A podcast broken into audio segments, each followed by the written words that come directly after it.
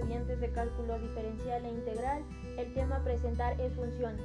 Una función es la representación entre el conjunto dado X llamado dominio y otro conjunto de los elementos Y llamado codominio. Al graficar una función debemos tomar en cuenta las condiciones, características y representación.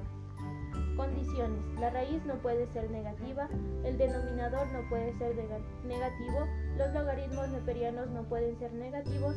Características. Según su forma pueden ser circular, lineal, elíptica, parabólica, seno, coseno, sinusoide y valor absoluto.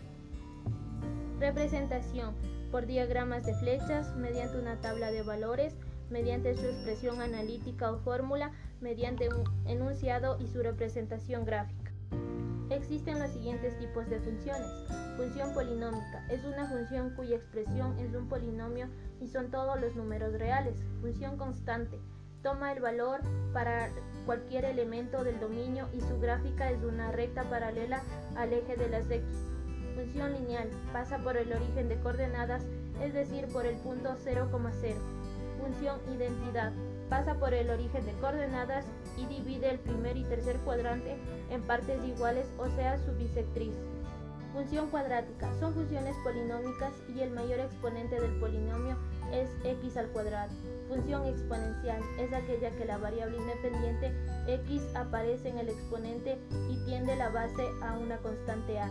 Función atroz es una función por partes y depende del intervalo. Funciones inyectivas, sobreyectivas y biyectivas.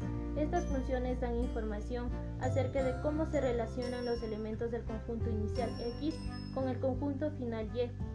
Función explícita es aquella que tiene una función dada. Función implícita es aquella función que no está despejada.